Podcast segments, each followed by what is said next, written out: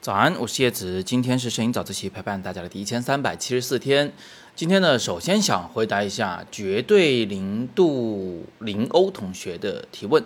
啊，他这个老听我提这个微距镜头的放大倍率啊，就问这个放大倍率什么意思？其实之前早自习有说过，今天我们再一次的仔细的啊，专门的讲一下放大倍率问题。那首先呢，你要明白一点啊，就是放大倍率这个事情的，它不是像你说的，呃，是这个一张照片儿，呃，跟这个一个实物去进行比较。啊，你这么比就没法比了，因为照片是愿放多大放多大，这么一来，你随便搞一支镜头拍一张照片，只要把它放得很大，贴在墙上，我们就可以说的是微距了。啊，这个肯定是不可能的，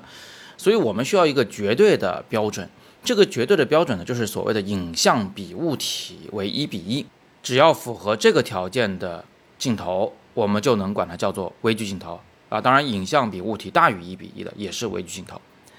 这关键的关键在于到底什么叫影像？因为物体这个值呢是非常好理解的，呃，就是你拍一个七星瓢虫，这七星瓢虫的直径为五毫米，这是一个看得见摸得着的东西，谁都知道，拿把尺子一量就知道了。对不对？那影像到底是什么呢？就影像啊，指的是你正在拍这只七星瓢虫的时候，那个光不是从瓢虫上反射，透过了镜头，最终射入了你的这个感光元件吗？在你的感光元件或者胶片上，它形成了一个光的投影吗？就那个投影里的啊，七星瓢虫的大小，你把这个影像里的这个七星瓢虫一量，哎，也是五毫米，哎，那。我们就可以说，影像和物体的大小之比为一比一，这是一支微距镜头。如果你觉得还有点抽象的话，我觉得啊，你不妨把相机里发生的事儿呢，想象成一台投影仪。这个光啊，是呃从镜头里面出来以后，是稍微有一点发散式的角度的啊，投在了我们的感光元件或者胶片上。这投出来的影像呢，只要是对焦清晰的，它肯定是有一个清晰的影像的。然后你就可以想象自己拿把尺子跑到相机里边去，就去量这个由光所描绘出的这一个你正在拍的事物的大小。这是一个挺虚的东西，它不是摸得着的东西啊，但是依然是看得见的。但由于我们没法真的跑到相机里边去，所以咱也看不见它的大小啊，理解起来就是确实是有点困难。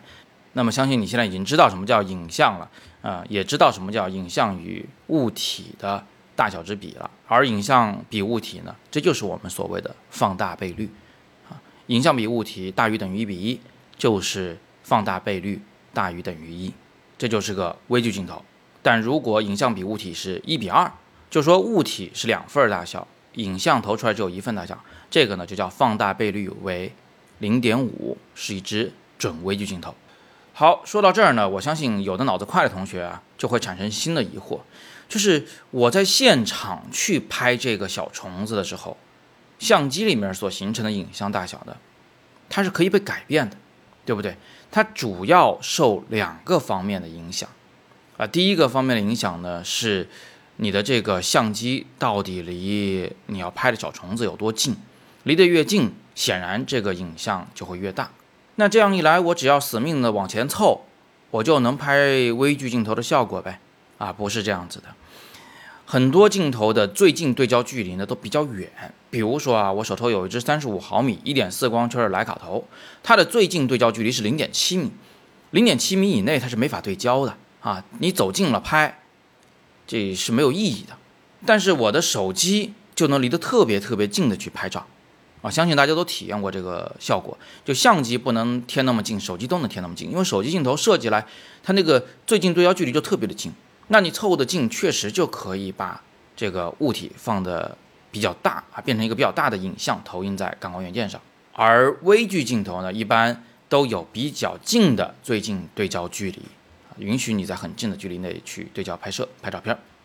那影响影像大小的第二个关键要素呢是焦距。相信大家都知道这个长焦镜头的效果，它呢就像是把远处的物体给拉近了一样。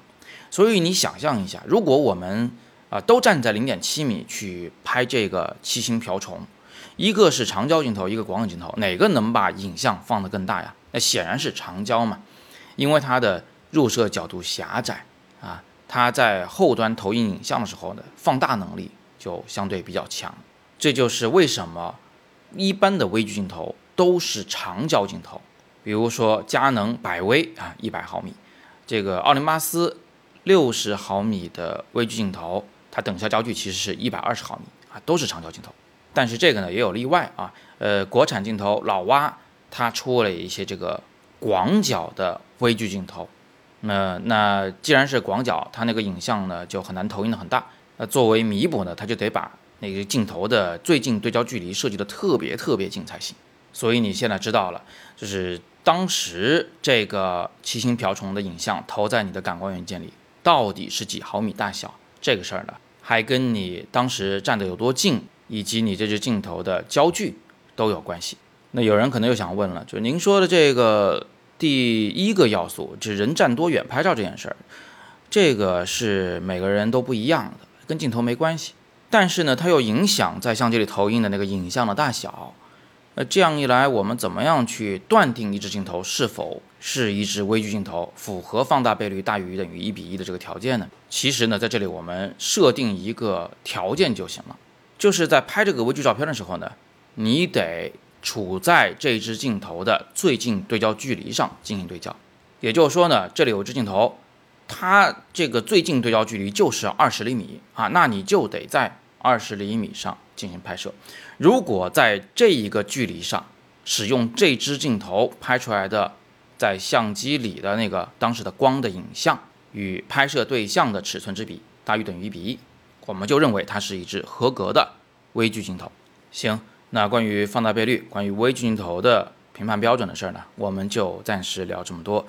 大家如果有更多的摄影问题，也欢迎在底部向我留言，啊，我会尽力的为你解答。更多摄影好课，请见阅读原文。如果你喜欢早自习的内容，也请你呢把它点亮再看，或者是转发给你的需要的朋友们，让大家来一起分享的收获，这也是对我的最大的支持。好，那今天是摄影早自习陪伴大家的第一千三百七十四天，我是叶子，每天早上六点半，微信公众号“摄影早自习”，不见不散。